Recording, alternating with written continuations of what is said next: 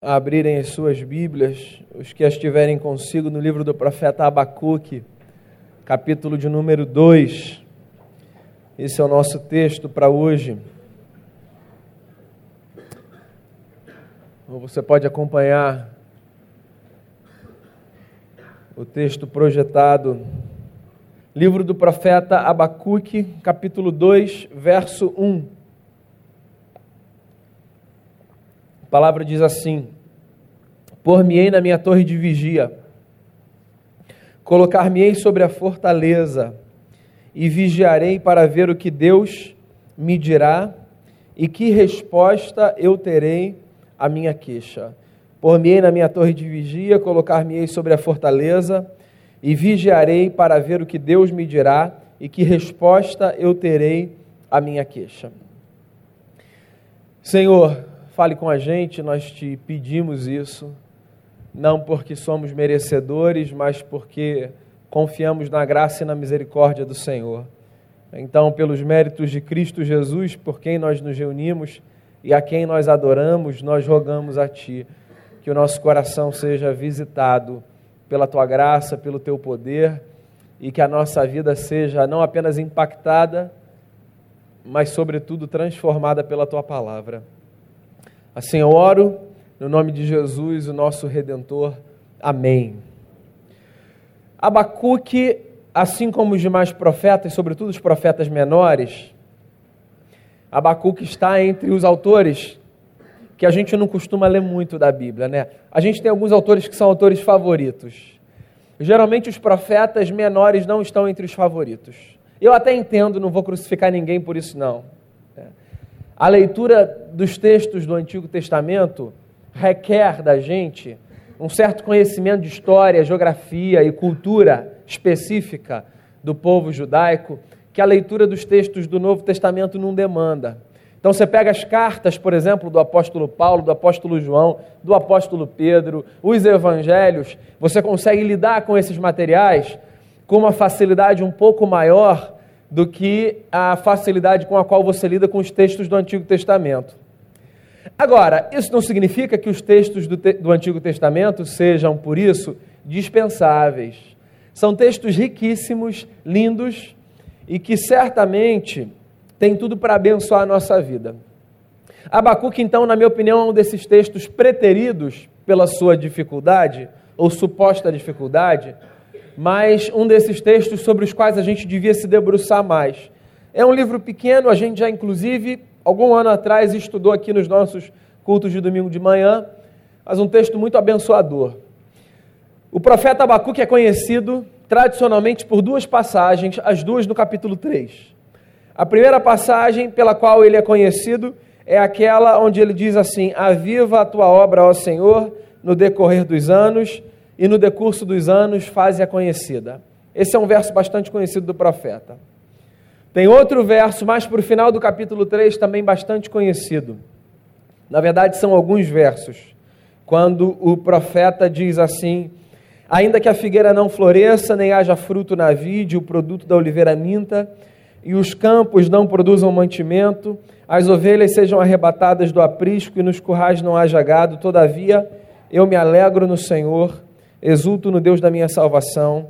O Senhor Deus é a minha fortaleza e faz os meus pés como os da corça e me faz andar altaneiramente. Eu diria que são os dois textos mais conhecidos do profeta Abacuque. O que não significa que sejam os dois mais importantes. Eu queria lançar o meu olhar nessa noite com você sobre esse verso pinçado que está no começo do capítulo 2. Me colocarei na minha torre de vigia Subirei à minha fortaleza e vigiarei para ver o que Deus me dirá e que resposta eu terei à minha queixa. Deixa eu tentar explicar o verso aqui para você, para você entender o que está acontecendo aqui. O que está acontecendo é o seguinte: o profeta resolve expor a Deus a angústia do seu coração. Ele está passando por uma crise. E quem não passa por crise, né? E ele resolve expressar a Deus a sua insatisfação com o que os seus olhos contemplam. O que é que o profeta vê? O profeta vê um cenário mundial que se explicava da seguinte forma: as nações, de modo geral, prosperavam, e a sua nação especificamente ia de mal a pior. Isso gerava angústia nele. Como eu imagino que deve gerar angústia no seu coração às vezes, perceber em outros lugares do mundo pessoas tendo oportunidades, prosperando, crescendo, vivendo com dignidade, com segurança, com saúde, com educação e etc. E você aqui lutando para conseguir dar para si e para os seus esses fatores. Às vezes a gente faz umas comparações que angustiam o coração, né? E a gente se faz perguntas nesse momento. O profeta se faz a pergunta: por que, Senhor? As nações prosperam, vivem bem, e aqui em Israel nós vivemos debaixo de opressão, de medo e de angústia. Agora, você sabe que por mais que você possa se fazer essa pergunta, como o profeta se fazia, na cabeça do profeta, esse cenário de prosperidade das nações e de opressão do seu povo era um cenário que tinha um peso ainda maior. Vou dizer a você por quê. Porque no mundo antigo, a leitura geopolítica tinha também uma conotação religiosa. Quando o profeta via as nações prosperando e Israel indo de mal a pior, a leitura do profeta era: os outros deuses são fortes e o meu é fraco. Então a angústia dele é porque ele é um profeta, ele é um homem de Deus. E aparentemente, pelo menos segundo a leitura do que acontecia no seu tempo, ele era o profeta de um Deus que estava se revelando fraco. Então ele era homem de um Deus que, em teoria, tinha tudo para ser forte, porque os salmos diziam exatamente isso. O nosso Deus é Deus sobre todos os deuses. Mas na leitura do povo, o Deus dele não conseguia fazer com que a nação dele triunfasse sobre as demais. Então a leitura do profeta é uma leitura de queixa, porque as circunstâncias do profeta moldavam o olhar que ele tinha, não apenas sobre a sua terra, mas sobretudo sobre o seu Deus. O nosso tempo é outro. O Novo Testamento, por exemplo, já traz uma leitura completamente diferente. O próprio Abacuque, no final do livro, já mostra que ele, apesar de ser um homem do seu tempo, resolve dar uma respirada e dizer: não, as circunstâncias não vão ditar o meu olhar sobre Deus. Mas você quer saber de uma coisa? A gente carrega mais esse olhar do mundo antigo do que a gente imagina. As circunstâncias moldam sim a maneira como nós olhamos para cima. Os acontecimentos influenciam sim a percepção que nós temos sobre Deus. Ou você nunca viu ninguém dizer a você: como é que pode? Se você serve a esse Deus, por que, que isso está acontecendo com a sua vida? Ou você nunca se fez essa pergunta? Ou a Deus? Ô Deus, acho que o senhor está se confundindo. Eu não sou o outro Daniel que não faz nada, eu sou o Daniel que trabalha para o senhor. Deve ter algum engano aí, misturou o sobrenome, deve ter outro Guanás de Miranda. A gente lê. Quando tragédias nos acometem, a gente faz pergunta para Deus. Quando as coisas não vão bem, a gente faz pergunta para Deus. Quando nós somos injustiçados, nós fazemos perguntas a Deus. Quando nós não conseguimos entender as circunstâncias, nós fazemos perguntas para Deus. E você quer saber de uma coisa? Eu disse isso no domingo passado ou na quarta-feira. Na quarta-feira, quando a gente conversou sobre o Tomé. Qual é o problema da gente fazer pergunta para Deus? Quem foi que disse que fazer pergunta para Deus é uma afronta?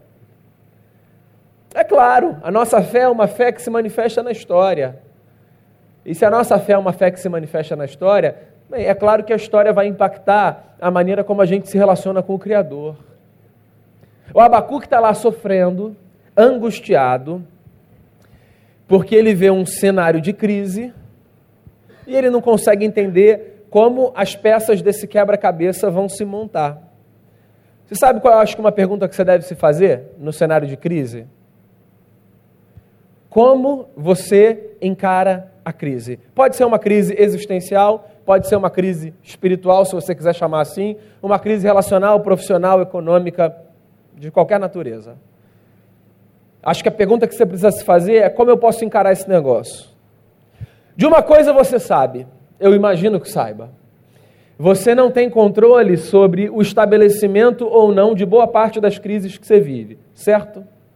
Tá tudo bem na sua vida, você perde alguém que você ama, você passa por uma crise, você não tem controle sobre isso.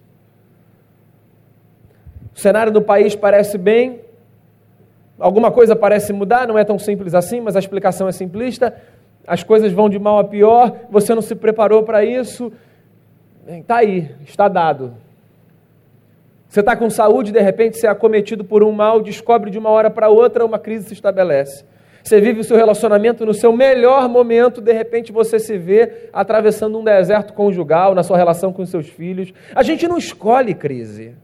Até porque ninguém, em sã consciência, escolheria a crise. A crise vem e se estabelece. Então a gente não tem como perguntar o que, que eu vou fazer para que a crise não venha em todas elas. Algumas a gente consegue evitar. Mas tem outra pergunta que a gente pode fazer em qualquer crise, qualquer que seja a sua natureza. Como é que eu vou encarar esse negócio? Qual vai ser a minha reação diante da crise? Porque se ela vem ou não, eu não tenho controle. Mas o que eu faço diante dela é sempre uma escolha minha. Então tem gente que ri diante da crise. Tem gente que chora diante da crise. Tem gente que se abre diante da crise, tem gente que se fecha diante da crise. Tem gente que é tomado por um complexo de vítima. Tem gente que abraça uma síndrome de herói. Cada um vai reagir de uma forma. E aqui o profeta Abacuque resolveu reagir à crise à sua maneira. E eu acho que a maneira do profeta é muito interessante. Eu queria partilhar com você dois exemplos de atitudes que você pode ter diante da crise, que me parecem atitudes favoráveis para a gente enfrentar os momentos difíceis da vida. Primeira coisa que o profeta faz diante da crise é se queixar. E eu acho isso muito bacana. O profeta dizia assim: ó, Eu vou subir na minha torre de, de vigia, eu vou ver o que Deus vai falar e eu vou apresentar a Ele a minha queixa. Não sei como é que pintaram a fé para você.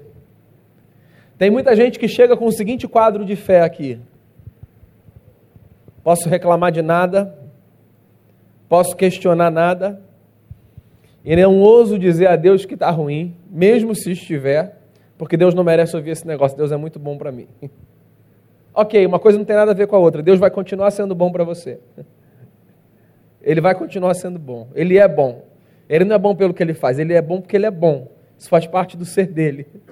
Isso constitui. E o fato dele ser bom não significa que algumas coisas você não consegue entender e que isso te gera desconforto. E que te leva a se queixar. Sabe qual é o nosso problema? A gente acha que Deus só conhece aquilo que a gente verbaliza, o que é uma tolice nossa. Eu acho que nessas horas a gente age como um filho, assim, da fase dos meus, sobretudo do meu mais novo, age quando faz uma besteira e só porque não falou acha que eu não percebi.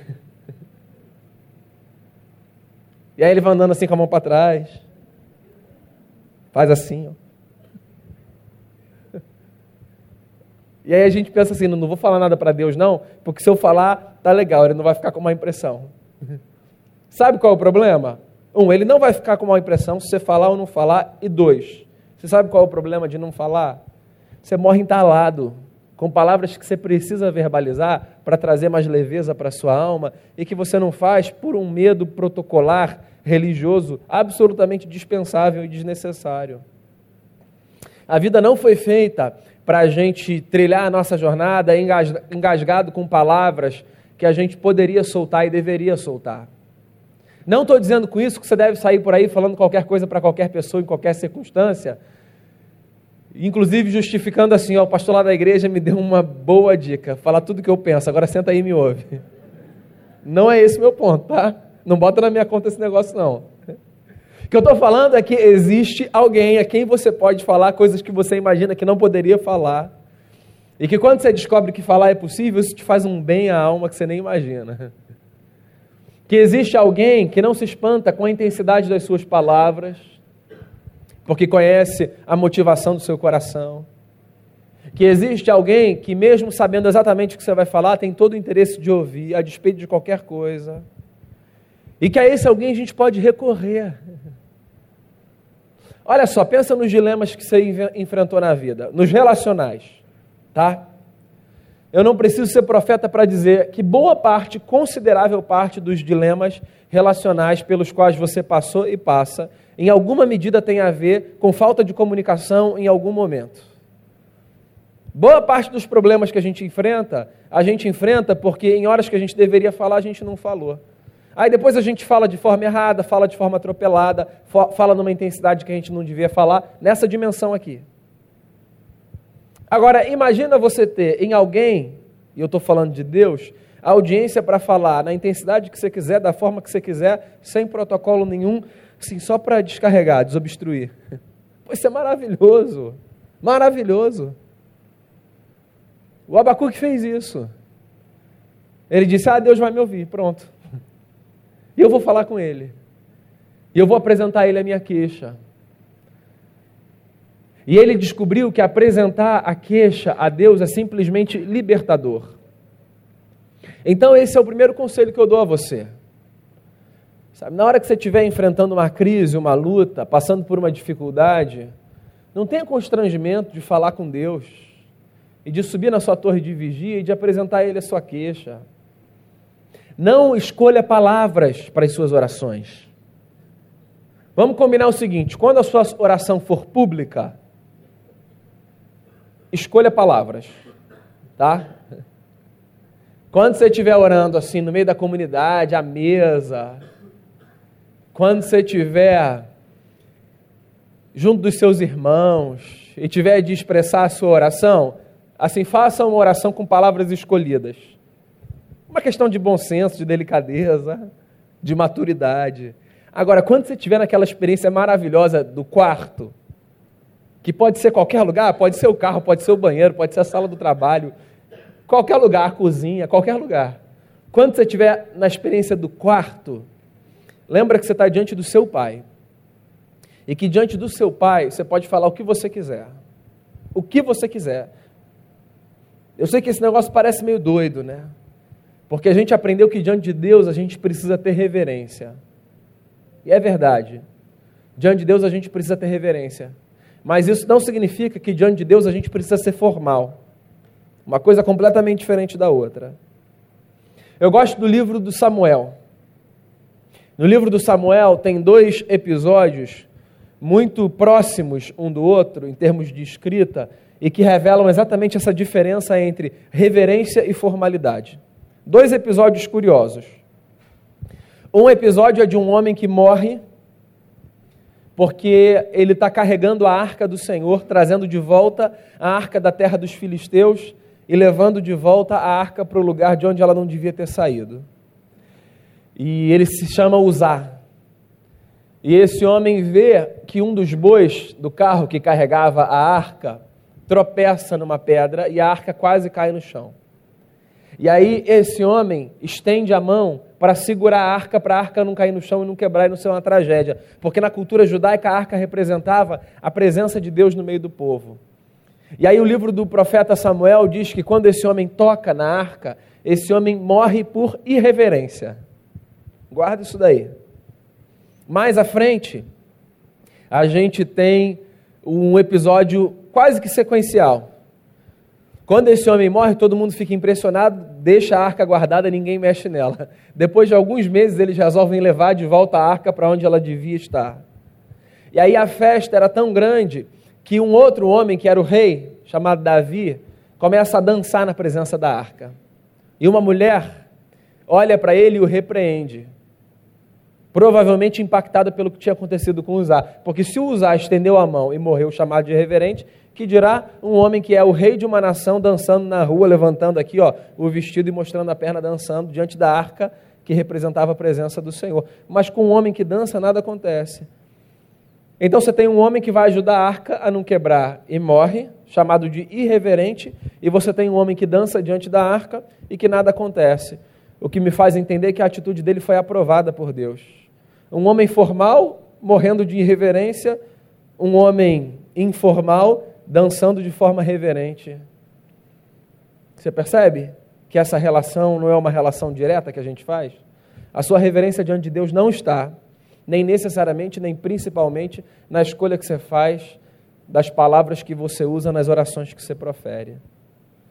Sua reverência está na consciência que você tem de quem Deus é, de quem você é e de como você se aproxima dele. Como um filho que tem audiência junto ao seu trono e que chegou lá pelos méritos de Cristo Jesus, o seu Senhor. Ponto. Então, quando você tiver que falar o que for diante de Deus, fale. Sempre que eu falo sobre esse tema, eu gosto de citar o Salmo 137. Quando o salmista aflito, porque está na Babilônia, exilado, longe da sua terra, longe do seu povo, sofrendo, faz uma oração a Deus e diz assim: Deus, eu gostaria que os filhos do povo da Babilônia tivessem as suas cabeças esmagadas com uma pedra contra a parede. Agora me responde: é melhor a gente dizer isso para Deus ou dizer isso para o próximo? Então, meu amigo, na sua oração, abre o seu coração e desobstrui. Faça a sua oração da forma que você tiver de fazer. E coloca para fora o que você tiver de colocar para fora. Porque colocar para fora em oração diante de Deus, com a consciência de quem Ele é, de quem você é, e de como você chega lá é simplesmente libertador. Segundo conselho que eu dou a você, faça como o profeta. E na hora da crise, se coloque na sua torre de vigia. O profeta faz uso aqui da representação do mundo antigo, né? onde as cidades eram muradas e havia torres onde vigias ficavam observando para que os inimigos não se aproximassem da sua fortaleza. E ele está dizendo ao povo que existe um lugar de muita atenção na sua prática espiritual. Porque o lugar da torre de vigia requer atenção daquele que sobre ela se coloca. O recado dele é: se nós queremos ouvir Deus, nós precisamos estar atentos a Deus. Eu gosto desse balanço, queixa e torre de vigia. Você sabe por quê? Torre de vigia sem queixa é uma castração. Eu não posso falar, morro aqui entalado com tudo que eu tenho do lado de dentro. Queixa sem torre de vigia é uma catarse. Eu falo, falo, falo, falo, falo, falo, falo e não ouço nada nem ninguém. A gente precisa desse balanço, tanto na nossa relação com o próximo, quanto na nossa relação com Deus. É ou não é horrível falar com alguém e esperar que esse alguém fale alguma coisa em troca e ele não falar absolutamente nada? É horrível para os dois. E é ou não é horrível? Ouvir, ouvir, ouvir, não ter a possibilidade de falar. As nossas relações precisam ser balançadas por esses dois movimentos. Eu preciso ter o direito de falar, mas eu preciso ter a disciplina de ouvir. E talvez a disciplina de ouvir seja mais difícil do que o direito de falar. Porque o direito de falar, ele não te é ensinado. Você tem consciência dele desde a primeira infância. Então, às vezes, os meus filhos estão no carro com a gente e eu estou conversando com a Denise e eles estão aqui, papai, mãe, papai, deixa eu falar! Quando perde a paciência. Porque você rouba do outro direito de voz, isso vai fazendo crescer uma indignação, né? A gente não precisa ensinar para os filhos, ó, tem uma hora que você vai falar. Assim, porque esse movimento é instintivo. A gente sabe, a gente quer ser ouvido. Agora, o dever de ouvir, esse requer disciplina, requer maturidade requer calma, requer paciência. O profeta tem consciência de que falar é um direito, mas ele também tem consciência de que ouvir é um dever. E é por isso que ele diz assim: ó, eu vou subir na minha torre de vigia e eu vou ouvir o que Deus tem a me dizer. Daí eu acho que tem duas perguntas que emergem daí. Um, quando é que Deus fala e Deus, como é que a gente sabe que Ele está falando? Você quer as respostas? Não sei. Tentar te ajudar. Mas estou sendo honesto, tá? Quando é que Deus fala? Sei. Deus fala quando Ele quer falar. Deus fala assim, a hora que Ele resolve soprar no coração. Eu acho que às vezes mais falta paciência da nossa parte do que vontade de Deus de falar. Porque a gente é assim, Quando a gente quer um negócio, a gente quer aquele negócio naquela hora, né? Aí no primeiro minuto a gente lê assim o salmo com calma. Fala, fala, Senhor. A gente bota a música que a gente cantou hoje no louvor, né? Fala comigo, fala. Aí passa dez minutos, a gente já vai assim ficando nervoso, né? Já fica inquieto. Aí depois de falar, ah, Deus, me dá uma caixinha de promessa aqui que é mais fácil para ver se eu consigo tirar alguma coisa. Falta paciência, calma. Calma, fica atento para você escutar.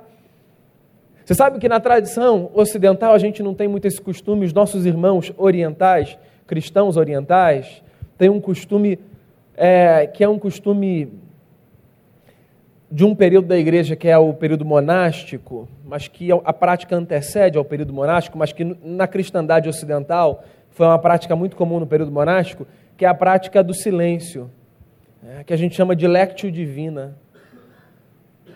A gente não, não faz muito isso.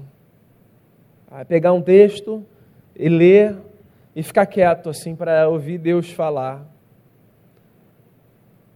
Eu lembro que eu participei de um programa chamado Projeto Grão de Mostarda, um programa de mentoria, três anos de caminhada. E assim, a pegada do projeto é bem desse tom da espiritualidade contemplativa, meditativa. Você deve ter percebido que eu sou um cara um pouco agitado, né? E foi difícil entrar no ritmo do grupo. Sabe? Primeiro porque, assim, a instrução no primeiro dia de noite, quando o encontro começou, foi, gente, de manhã, é assim, ó, a gente acorda, a gente não fala com ninguém, a gente vai para o café e a gente tem a nossa meditação, cada um tem a sua. Dez horas a gente começa a conversar, tá? E eu acordava de manhã. Eu e aí, pessoal, tu vão tomar café? Desculpa. Requer disciplina, cara. Aí estava no café, todo mundo quieto, de repente eu estava. Me dá o pão. A gente é inquieto, né?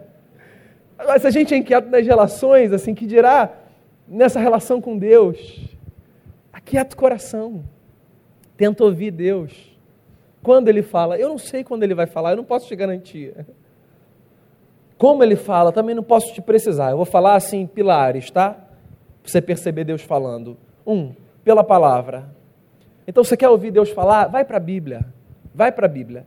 Não precisa procurar a irmã da oração, nem o camarada que é profeta e tem o dom de revelação. Se Deus quiser falar dessas formas, Ele vai falar com você. Fica tranquilo quanto a isso. Mas tem um caminho mais curto e mais seguro. Vai para a Bíblia. Pega a Bíblia, vai ler. Vai ler. Porque Deus não fala fora das Escrituras. Eu não estou dizendo que a gente não pode ouvir a voz de Deus fora dessa relação com as Escrituras. O que eu estou dizendo é que toda voz que a gente ouve fora dessa relação e que a gente supõe ser de Deus é uma voz que está de acordo com as Escrituras. Porque Deus não vai contradizer a voz que ele proferiu nas Escrituras da voz que supostamente a gente alega ser dele fora dela. Então vai para a Bíblia. Você quer outro conselho? Você quer ouvir Deus? Vai buscar gente sábia, gente santa gente que tem compromisso com Deus, gente que tem caminhada com Deus. São balizas, são balizas. Agora, como ele vai falar? Não sei. Ele vai trazer lembranças ao seu coração, ele vai te dar sensações inexplicáveis de que aquele é o caminho, ele vai fazer com que versos saltem aos seus olhos, ele vai colocar gente na sua frente que vai te dar orientações tão bíblicas e tão santas, que você vai ter a sensação de que é aquilo veio da parte de Deus para a minha vida. É assim que Deus fala. Ou ele pode falar assim, com uma voz audível, não é muito comum. Mas eu não vou questionar. Se você disser que ouviu, não sou eu que vou questionar. Eu não entro nessa história de dizer que Deus não está falando. Mas tem um caminho que é o caminho mais seguro. Vai para as Escrituras, vai para a Bíblia. Olha a música que a gente cantou. Tua palavra, Senhor, luz para o meu caminho. Tua palavra, lâmpada para os meus pés. Agora, escuta. Eu me lembro de uma oração, na verdade, uma conversa que foi registrada dentro desse tema da oração, que foi uma conversa que alguém teve com Madre Teresa de Calcutá. E esse alguém a ela perguntou assim: Madre, quando a irmã ora, o que, que a senhora fala? E ela respondeu dizendo assim: Eu não falo nada, eu só escuto. Então, Madre, quando a irmã ora, o que é que a senhora escuta? O que é que Deus fala? E ela disse: não, ele não fala nada, ele só escuta. Eu acho essa história bem bacana. É. Não é a história que vai ensinar para a gente que a oração é esse espaço vazio. É a história que vai ensinar para a gente que a oração requer da gente ouvidos atentos. Então, se a gente pede, fala comigo, fala, Senhor. Então, nosso coração tem de estar aberto e o nosso ouvido tem que estar sensível para a gente ouvir a voz de Deus. Crise. Você enfrenta, enfrentou e vai enfrentar. Dois conselhos simples para a hora que você passar por ela. Apresente a Deus a sua queixa e suba na sua torre de vigia. Ou seja, tenha coragem de falar e tenha maturidade de ouvir. Quem só fala e não ouve, sai perdendo. Porque nada mais fez do que uma catarse. Quem só ouve e não fala também sai perdendo. Porque morre engasgado com coisas que poderia colocar para fora e perceberia que a vida seria muito mais leve se tivesse colocado para fora. Fala e ouve. Vai por mim. Isso vai resolver o seu problema? Não necessariamente. Mas uma coisa eu tenho certeza: isso vai tornar a jornada menos cansativa e mais prazerosa. Então, suba na sua torre de vigia e fale a Deus o que tiver no seu coração. Mas abra também o seu coração para ouvir o que o Senhor deseja dizer a você. A gente vai encerrar esse momento com uma linda canção.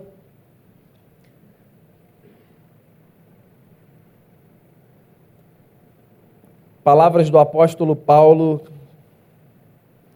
que muito conforto trazem ao coração do que sofre. O Espírito Santo intercede por nós e nos auxilia nas nossas fraquezas, porque nós não sabemos orar como convém. Mas o Espírito, o mesmo Espírito, intercede por nós com gemidos inexprimíveis. Qual é o meu desejo em relação a você nessa noite? O meu desejo é que você tenha coragem de falar e maturidade de ouvir. E que essa canção inspire a você a colocar diante de Deus aquilo que precisa ser apresentado, na certeza de que Deus te, te ouve e deseja também falar o seu coração. E aí, pelo que é que a gente vai orar nessa noite?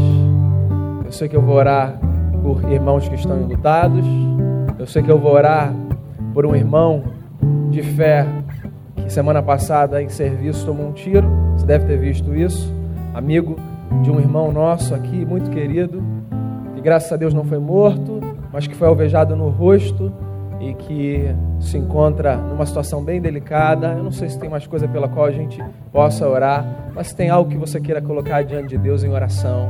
A gente pregou sobre isso, a gente vai fazer isso agora. Eu queria convidar você a sair do seu lugar, vir aqui e a gente vai orar pelo que for e colocar diante do Senhor o desejo do nosso coração, expressar a Ele a nossa oração. Seja essa oração uma queixa, seja essa oração uma petição, seja essa oração uma intercessão. Vamos orar. Nós somos o povo da oração. É assim que nós acreditamos que nós vamos impactar e transformar o mundo pela oração. Então a gente ora em gratidão por quem está bem, a gente ora pedindo por quem está mal, a gente ora rogando a Deus cura ao enfermo, a gente ora apresentando a Deus a nossa queixa, a gente faz isso com muita liberdade e com muito temor, porque a gente sabe que o nosso Pai é o sustentador da história. Não deixe de orar, que nenhuma circunstância dite o seu olhar sobre Deus. Deus continua sendo Deus, mesmo que as perguntas venham ao seu coração. Suba na sua torre de vigia e apresente a Ele a sua queixa. Deus te ouvirá. Pai, são muitos os motivos que nos levam à torre de vigia. Que bom que existe esse lugar. Que bom que existe essa postura, Senhor, de vida que a gente pode assumir. A postura de gente que tem liberdade de falar, seja para dizer muito obrigado ou para dizer eu não gostei, não estou entendendo. Seja para dizer, Senhor, eu confio, ou para dizer, Senhor, a minha fé está quase indo embora. Que bom que a gente tem liberdade de expressar ao Senhor as palavras que sobem e que às vezes ficam entaladas na nossa garganta. Obrigado, porque o Senhor não mede quem a gente é pelas palavras que a gente apresenta a Ti. Agora, Deus, nos dê a graça de ouvirmos a Tua voz. Assim como há tanta gente expressando a Ti desejos, há tanta gente desejosa de Te ouvir.